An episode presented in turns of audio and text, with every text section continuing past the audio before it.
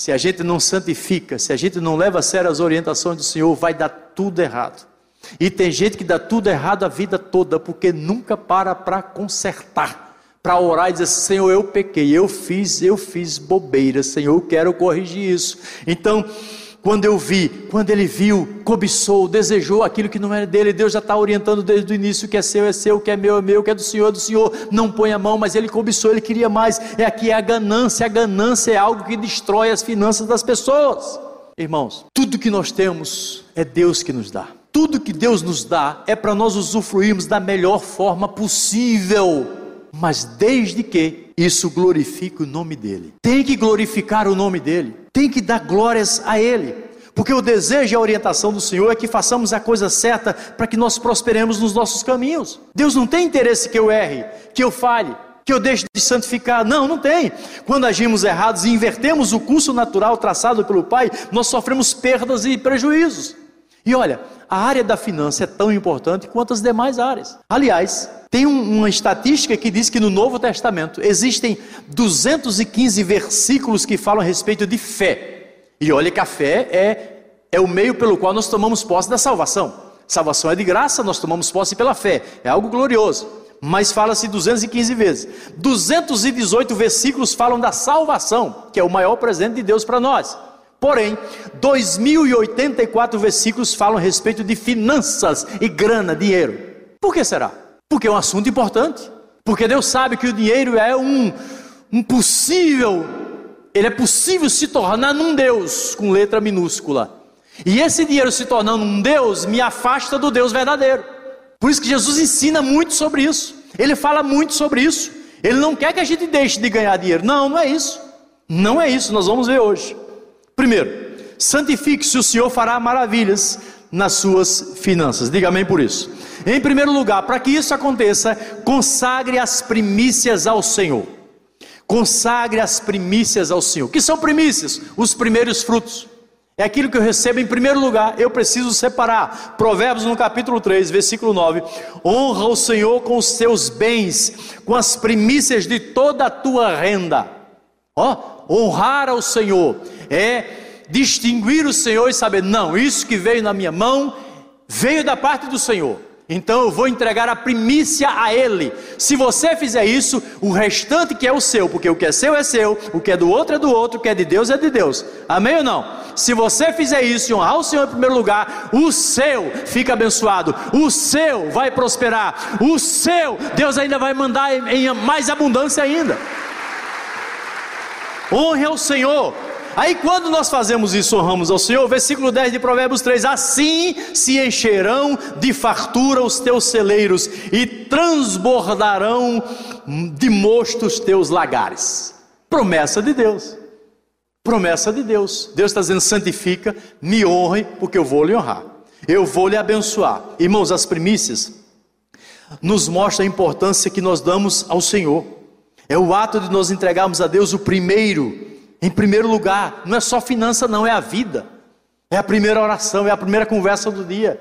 É o primeiro fôlego que eu respiro, eu glorifico a Deus. É, é, é o sair de casa, eu primeiro converso com Deus, eu glorifico a Deus, eu adoro a Deus. Tudo a gente faz isso, nas finanças também. Porque, irmãos, diga-se de passagem, Deus precisa do seu primeiro fruto, nem do primeiro, nem do segundo, nem do terceiro. Eu preciso fazer isso porque eu preciso colocar em primeiro lugar. Captou ou não? Como é que o pastor fala? Pegou a visão, guarda no coração. Pior que eu sou canhoto, toda vez eu faço com a mão errada. Meu coração está do lado de cá, né? Mas o canhoto faz assim: pegou a visão, guarda no coração. Porque Deus não precisa de nada, irmãos. Eu que preciso honrá-lo e colocar em primeiro lugar. E uma das partes mais difíceis de colocar Deus em primeiro lugar é a parte da finança. Porque quando mexe no bolso, dói na alma. E a gente tem que repreender isso e mudar esse pensamento. Esse pensamento é miserável, mesquinho, imundano e diabólico. O inimigo tem todo o desejo de você não consagrar a Deus as suas ofertas e os seus dízimos. Porque ele sabe que no mundo que nós vivemos, o Senhor sustenta a sua igreja e para sustentar a igreja precisa de recursos. Ele sabe disso. Entregar ao Senhor as primícias da nossa renda é dar honra ao Senhor, é distingui-lo, é demonstrar o lugar especial que Ele ocupa em nosso coração. Se você não honra o Senhor, os seus recursos viram Senhor da sua vida, e se os recursos, se o dinheiro virar Senhor da sua vida, isso vai trazer problemas para você, porque o dinheiro não santificado tem um sério problema. O dinheiro não santificado tem uma potestade por trás dele que age, chamado mamon. É quase mamona assassina, né? É por aí, mamon. É uma potestade do mal que quando você fica cobiçando como Acã, pegando aquilo que não é seu, que é do Senhor, Deus permite que essa potestade haja. Deus permite. Você não está honrando. Isso não é uma ameaça, irmãos. Esse tipo de mensagem, pelo amor de Deus, nunca pense, ah, a igreja está precisando arrecadar mais. Não, precisando arrecadar mais, você está, eu estou, o resto do mundo está. Isso aí todo mundo sabe. Não é nenhum segredo né? As contas só aumentam de todo mundo. Mas a questão é que é para é que você aprenda, para que eu aprenda, para que a minha vida seja próspera. E se a minha vida for próspera, eu vou ter o maior prazer do mundo de que a minha igreja prospere, ela venha bombar, arrebente mesmo, em nome de Jesus, porque Deus deu a prosperidade para mim e para você. E o nome do Senhor vai ser glorificado. Por isso que eu digo que Deus tem interesse que você prospere. Lógico que tem. 1 Timóteo capítulo 6, olha o problema. Porque o amor do, ao dinheiro é raiz de todos os males. O amor ao dinheiro é raiz singular de todos os males. Quer ver aparecer um monte de males na sua vida? É se você ficar amando o dinheiro. E com pena de consagrar ao Senhor, ao Senhor, de purificar, de santificar. Deixa eu falar uma coisa para você. A doação é a essência da linguagem de Deus. DNA. Olha que coisa interessante. A doação é a essência da linguagem de Deus. Porque Deus nos amou tanto que Ele pegou e deu. Deu, toma aqui meu filho. Eu vou dar meu filho para você. Olha que linguagem. Não precisaria nem de palavras. Aliás, não precisa de palavras. Foi a ação de Deus. Agora, deixa eu dizer uma coisa: todo cristão deveria ser conhecido mais pela sua generosidade do que pela sua prosperidade. Porque de, do que adianta, irmãos, você ser próspero e ser um avarento, egoísta e não ser generoso? O que é que muda isso na sua vida? Você vai ficar amando a grana e vai trabalhar em prol disso, e você vai gastar a sua vida em prol disso, para ganhar dinheiro, dinheiro, dinheiro, dinheiro. A sua família está se esfacelando, você nem vê, porque tem que ganhar dinheiro, dinheiro, dinheiro, dinheiro. Não ajuda a ninguém, não paga um pão para ninguém, não paga um lanche para ninguém. Estou exagerando, tá, irmãos? Para a gente entender a mensagem. De que é que serve você ter dinheiro? Não, então nós precisamos ser conhecidos pela generosidade, mais do que pela prosperidade. Tem uma frase de Rick Warren que diz o seguinte: quando você dá, você se parece mais com Deus. Olha que coisa linda. Quando você dá, você oferece, quando você oferta para a igreja, para alguém que você ajuda, você se parece mais com o Senhor, porque a linguagem de Deus é a doação. O inimigo da generosidade é o egoísmo. Quando a gente fica, sabe, sempre para nós, parece que sempre falta para nós. Parece que a vida do vizinho sempre é melhor, está sempre sobrando para o outro. Para mim, não, está tudo faltando. Quando a gente começa com esse pensamento, isso vai virando uma escravidão terrível. É, deixa eu dizer uma coisa para você: Deus nos faz prosperar e Deus nos testa na prosperidade. Deus não nos tenta, mas Deus nos testa na prosperidade. Deus coloca na nossa mão e fica observando. Deixa eu ver. Eu acho que como Jesus ficou observando uh, aquelas pessoas levarem as ofertas no gasofilácio, que é uma cesta parecida com aquela que fica aqui no altar da renovada. Deus ficou olhando, deixa eu ver. Ali era um teste. Teste, deixa eu ver. E ele ficou olhando, ficou olhando. Agora, olha, olha como é que Deus vê. Olha como é que Deus, Deus vê a sinceridade das pessoas entregando suas ofertas, seus dízimos. Ele olha para a viúva, a mulher colocou duas moedinhas lá. Duas moedinhas. E ele diz assim: aham, essa aqui deu mais. Essa aqui deu mais. Ele é Deus, ele sabe. Porque ele dava, ela dava tudo que tinha. Então ele nos testa, ele quer saber. Os ricos davam do que sobravam. Deus estava testando ali. Deus disse: Eu não preciso de sobra. Aliás, eu não preciso de nada, cara. Eu quero o seu bem, é o crédito que vai para a sua conta. Eu quero que vocês sejam, sejam generosos. Então, Deus nos testa quando Ele nos dá alguma coisa. O dízimo, irmãos, como ato de adoração, para ser aceito e a sua oferta é, é, sacrificial precisa ser entregue em primeiro lugar, precisa ser dado com alegria. Por favor, em nome de Jesus, Nunca venha trazendo uma oferta na casa de Deus, um dízimo na casa de Deus. Domingo agora nós vamos ter a Santa Ceia. Não venha de cara amarrado assim, ah meu Deus do céu, já tem que entregar o dízimo de novo. Ô oh, Senhor, já terminou o mês, já começou outro, já é dízimo de novo, Senhor. Não, não faça isso pelo amor de Cristo. Não venha com tristeza, não entrega não. Se você entregar um dízimo dessa forma, esse dízimo não é bênção para a sua vida. Ele vai servir para pagar a conta da energia, que é quase 15 mil reais mas para você não vai ser benção, não. E Deus não está preocupado em pagar a conta de energia, não. Deus quer que você entregue com alegria para que você prospere, você seja generoso na casa dEle.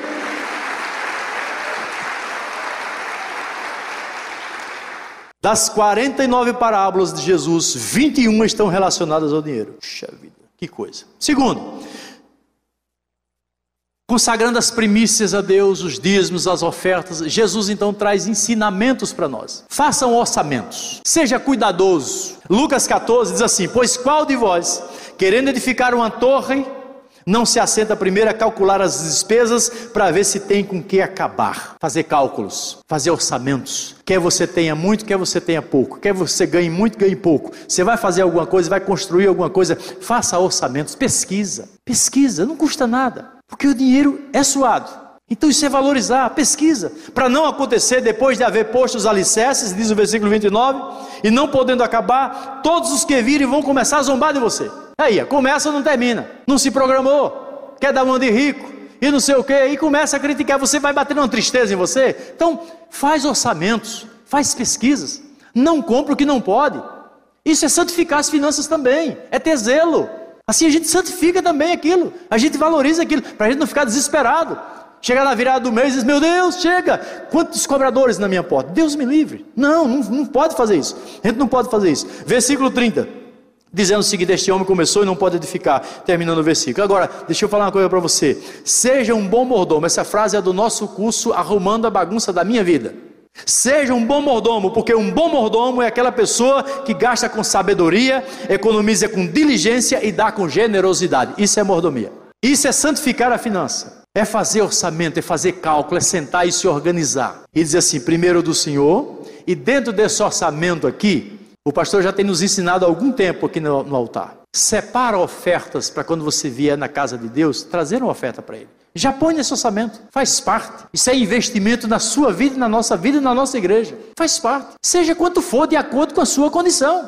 Não, Senhor, dentro do meu orçamento aqui eu já, já santifiquei, o meu dinheiro é do Senhor, já supri a necessidade da casa, já abençoei a minha família, e essa aqui eu tenho esses valores aqui para a oferta do mês. Quando for na casa do Pai, eu vou levar minha oferta. Faça isso, já fica, isso já vira, sabe, uma, uma prática já. E aí você vai ver como Deus vai lhe abençoar. Jesus disse o seguinte: sejam honestos, sejam honestos. Algo que não poderia, não, nem precisaria ensinar. A gente sabe disso. Mas quando Jesus fala é porque ele, ele sabe que a gente se esquece disso. Lucas 3, versículo 13. Respondeu-lhes ele: Não cobreis além daquilo que vos foi prescrito. Não cobreis além. Seja honesto. O que é meu é meu, o que é seu é seu, o que é do outro é do outro. O que é de Deus é de Deus. Vamos trabalhar com honestidade. Não pode mentir no peso, não pode mentir no, no valor, não pode vender uma coisa dez vezes mais do que o que vale, sabe?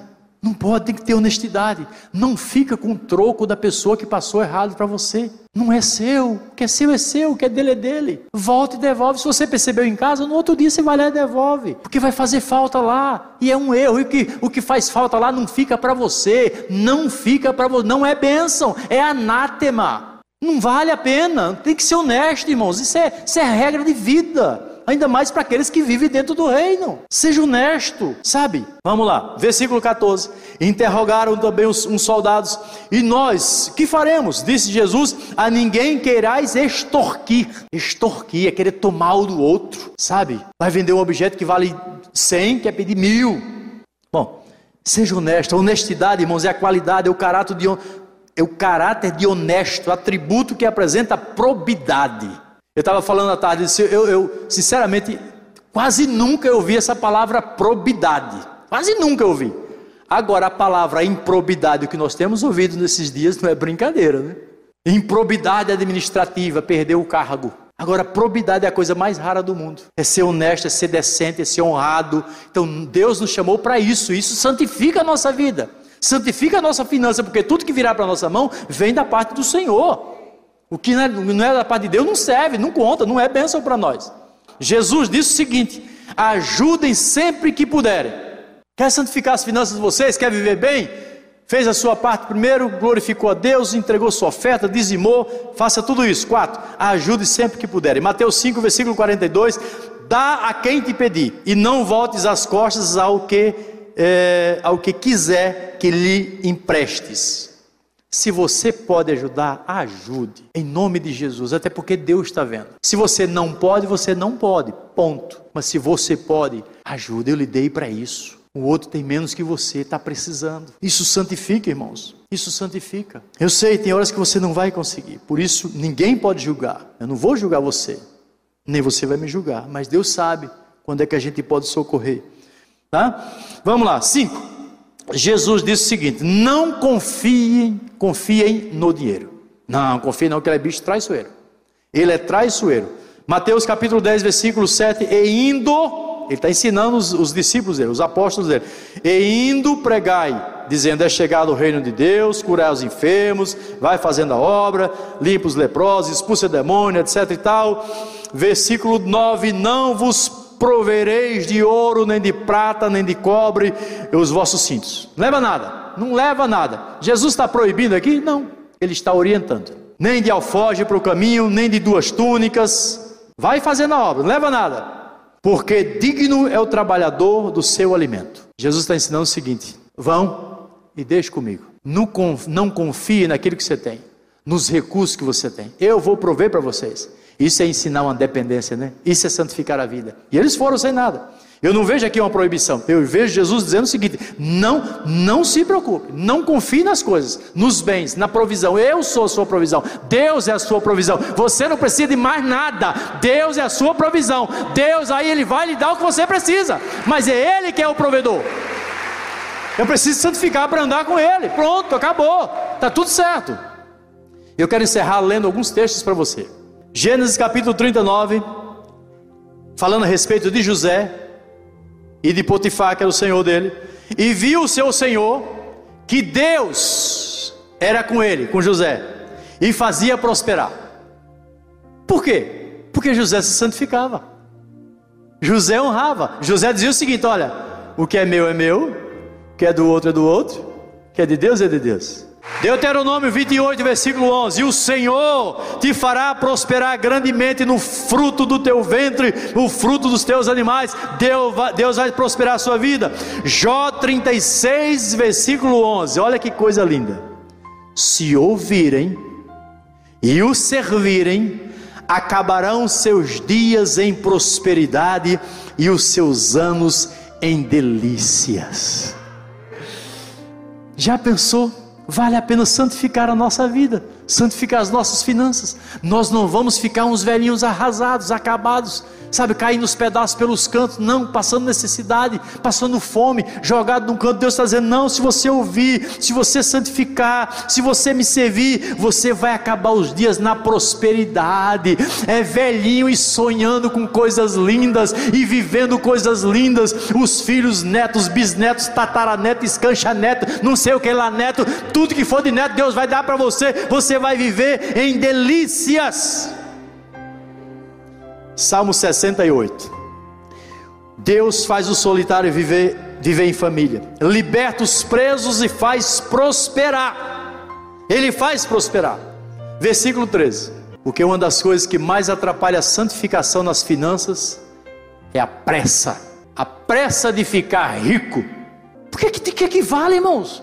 Correr para ficar rico e terminar os dias sem esse texto de Jó aqui, na prosperidade, vivendo em delícias, rico e miserável. Que dois opostos. Rico e sem estender a mão para ser generoso. Para que, que serve? Não vale. Provérbios 13, 11. A riqueza adquirida às pressas diminuirá. Uh, ficou rico, vai ficar pobre. Fica rico, fica pobre. Fica rico, fica pobre. Ô oh, miséria. Eu não quero isso para minha vida. Agora diz o texto, depois do ponto e vírgula: Mas quem ajunta pouco a pouco terá aumento. Aí você vai ver. É pouco a pouco Deus vai acrescentando. Pouco a pouco, pouco é vida com Deus em santidade, em purificação.